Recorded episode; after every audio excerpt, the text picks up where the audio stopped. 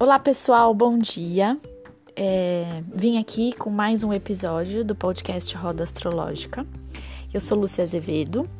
É, venho trazendo é, vários episódios falando um pouquinho de casas astrológicas, do céu, das energias. E hoje eu quero trazer uma pergunta, pensando nos planetas, né? Como que a energia de cada planeta nos influencia no nosso mapa através das emoções, dos nossos sentimentos e o que isso significa para a nossa evolução, nosso caminho e nosso aprendizado. É, sou Lúcia Azevedo, vou deixar aqui os meus contatos, o site www.luciazevedo.com.br, as redes sociais luazevedofer e vamos então lançar a série Planetas e as Emoções, né? Hoje eu vou trazer um pouquinho do que representa cada um deles e aí na série é, eu vou especificar melhor o que cada um traz de emoção e sentimento e o que isso representa em cada uma das áreas da nossa vida, né? Os planetas, quando a gente abre lá o mapa natal, a nossa roda, eles estão posicionados nas casas. E eles estão, como que eu vou dizer, amarrados através de linhas vermelhas e azuis, se você observar lá no desenho. E essas linhas vermelhas e azuis a gente chama de aspectos. Então, todos os planetas que estão posicionados nas nossas casas, eles são ligados e correlacionados através dessas linhas, uns com os outros, uma casa com outra casa. E é isso que traz o nosso ciclo de aprendizado e evolução através da astrologia, né? Ali estão os nossos aprendizados e ali estão, é, está o nosso caminho, aquilo que a gente veio fazer e aquilo que a gente veio olhar. E cada planeta ele é associado a uma energia e essa energia nos impacta diretamente, tanto que quando os planetas estão retrógrados, a gente sente isso no nosso dia a dia muito claro.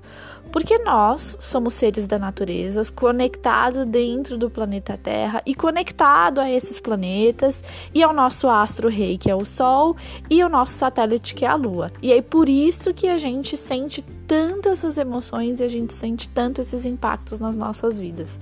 Porque somos seres conectados e essa energia circundante, né, o que está em volta de nós, é que faz toda a diferença para a gente seguir aprendendo. E aí eu vou trazer então quais são essas emoções e quais são esses aprendizados de cada um desses planetas. E vou pedir para vocês olharem no mapa de vocês. Onde está, né, em que área da vida está posicionado o meu Saturno, Júpiter, Marte, é, o meu Sol e a minha Lua? E é nesse setor que essas emoções, esses sentimentos, esses aprendizados vão agir de uma forma potencializar, se eles estiverem ligados aí às linhas azuis, e de uma forma criar desafios se eles estiverem posicionados com as linhas vermelhas. Então vamos lá. Se a gente pensar em Saturno, né? Saturno é o regente de Capricórnio. Capricórnio é a responsabilidade, o trabalho, ele é o dono da casa 10, da nossa missão. Então, Saturno, ele está associado muito à responsabilidade, né? O que eu vim entregar nessa vida? O que, que eu vim entregar como caminho de vida, missão e que eu preciso cumprir? E aí, se você pensar, a emoção que está ligada a Saturno é a insegurança. Será que eu vou conseguir? E aí vem esse frio na barriga, o medo. Então, ao mesmo tempo que Capricórnio traz a energia da responsabilidade, ele também pode trazer a energia da insegurança, né? De eu duvidar da minha capacidade e de eu duvidar daquilo que eu posso entregar. E é assim que vai acontecendo com todos os planetas.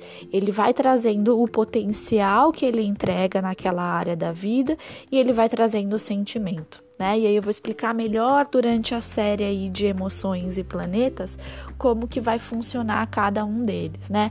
Aí aí vocês podem associar aonde é que está na casa de vocês. Então, se Saturno, por exemplo, está na casa 2, que é a casa matéria, dinheiro, valores, olha onde está minha insegurança e olha o que eu preciso trabalhar para que essa prosperidade, esse dinheiro flua na minha vida. Preciso trabalhar esse Saturno. E aí os florais astrológicos, eles ajudam muito nisso né? A, a eu olhar para esses sentimentos e eu começar a quebrar isso, essas linhas vermelhas, e seguir na minha vida com maior fluidez.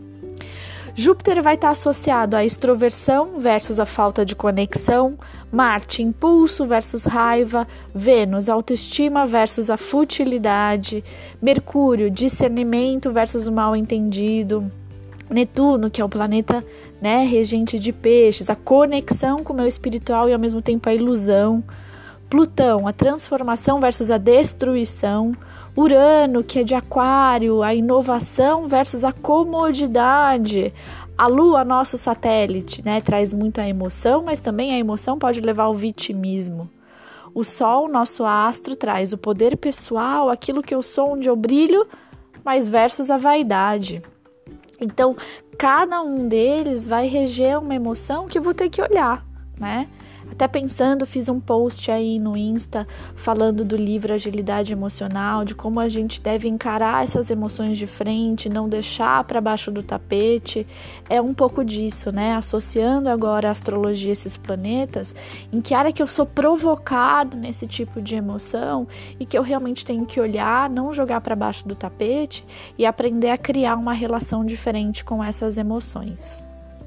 É, falei um pouquinho aí de Saturno já agora, mas vou trazer todos os planetas em sequências na série para que vocês continuem aí o estudo de astrologia e entendam que a gente tem um caminho, né? E que a gente pode fazer diferente, pode evoluir e pode realmente ser feliz, né? Porque o autoconhecimento e o aprendizado é para isso, para que a gente possa ser feliz. Espero que vocês gostem. Tô bastante com friozinho na barriga, né? É um tema que eu adoro falar, então juntar um pouquinho de terapia, de conexão, emoção, junto com astrologia. E dúvidas vocês podem me mandar aí pelas redes sociais, no arroba luazevedofer, é, no site, que eu vou estar tá super aí é, ansiosa e disposta a responder. Um beijo e aí até o próximo Planeta e Emoção.